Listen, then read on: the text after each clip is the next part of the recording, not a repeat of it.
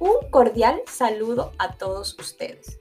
Soy Génesis Dávila y presentaré nuestro programa radial UNEMI Educando, basado en la temática tratada sobre los principales problemas de comportamiento que existen en las instituciones hoy en día.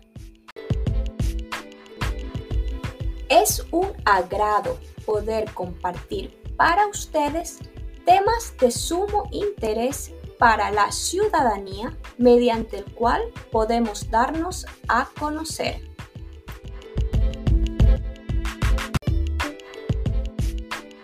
Los problemas de comportamiento pueden llegar a ser tan preocupantes que amenazan las relaciones normales entre el niño y quienes le rodean o interfieran con su desarrollo emocional, social e intelectual.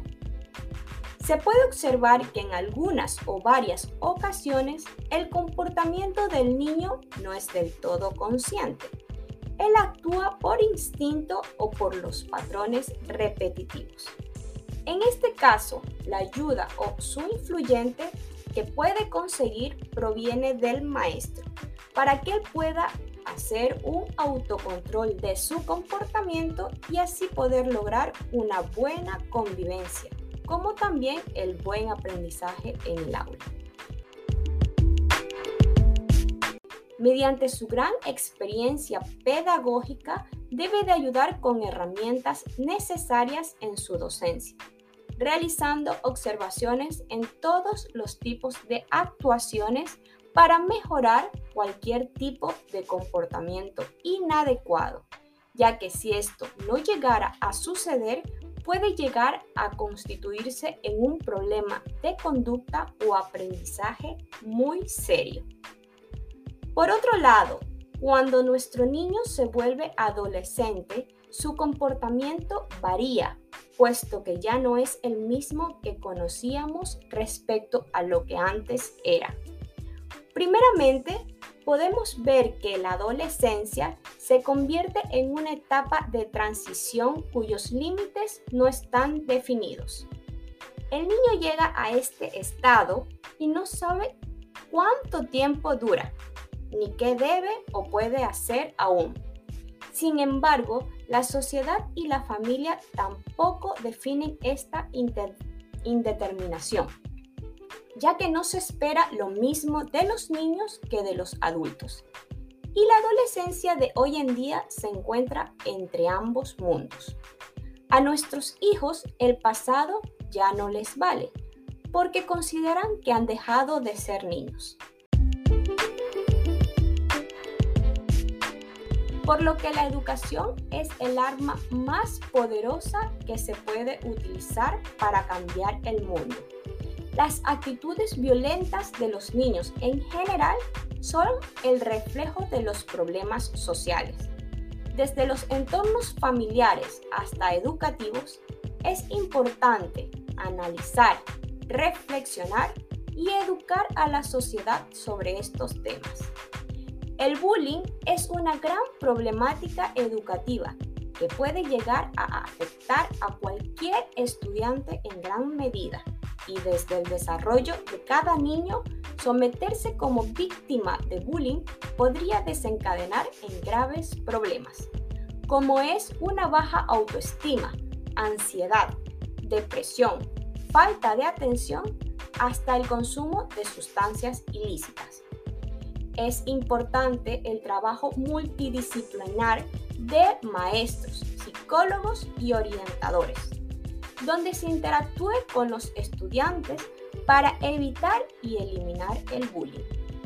Debemos tener aulas libres donde el aprendizaje sea enriquecedor y que cada estudiante pueda interactuar, participar y que se apropie, se sienta cómodo, seguro en cada uno de los espacios de enseñanza.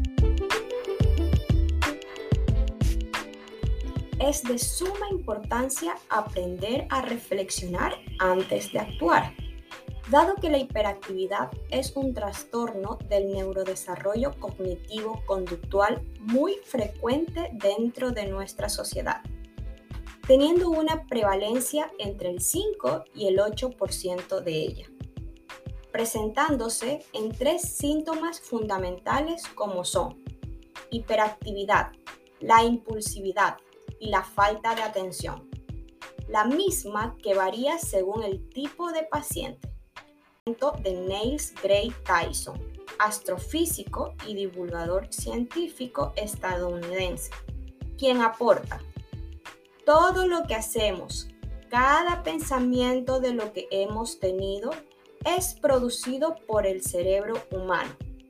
Pero exactamente cómo funciona sigue siendo uno de los mayores misterios sin resolver y parece que cuanto más investigamos sus secretos, más sorpresas nos encontramos.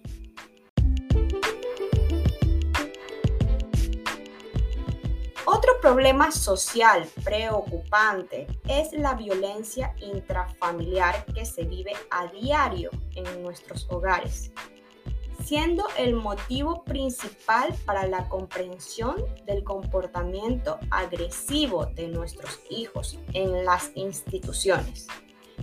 Es por ello que estar al tanto de cómo está formada la familia y tener el conocimiento del sistema familiar el mismo que tiene que funcionar mediante reglas establecidas por parte de todos los integrantes del grupo familiar, teniendo la obligación de respetar los límites existentes.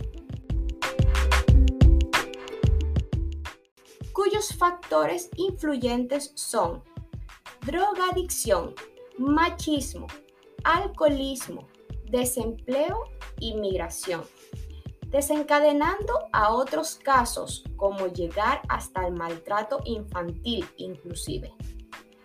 Motivo por el que es de suma importancia la influencia de los medios de comunicación. Tener conocimiento de lo que sucede con los niños en la escuela mediante una buena comunicación para que de esta forma ellos nos cuenten todo lo sucedido en la unidad educativa, además de saber cuáles son las relaciones interpersonales de los mismos.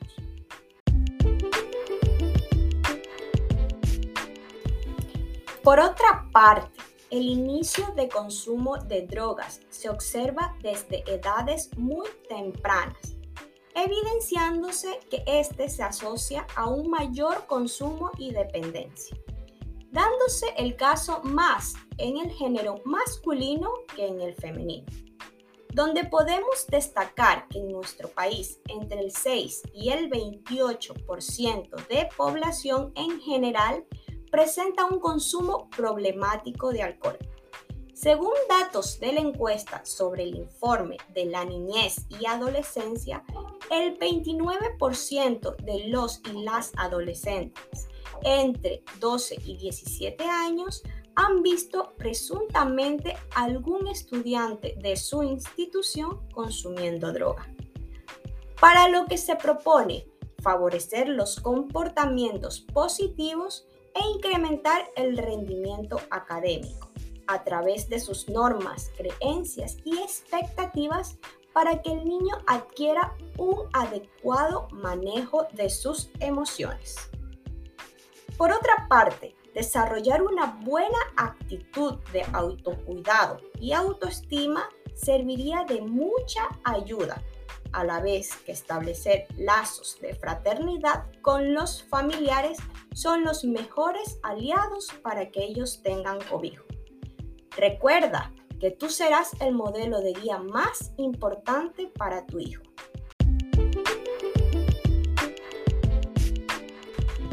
Comunicar y educar a nuestros oyentes en las instituciones educativas es nuestro principal objetivo. Este fue tu programa UNEMI Educando. Síguenos en nuestras redes sociales, Sistemas Integrados de Medios.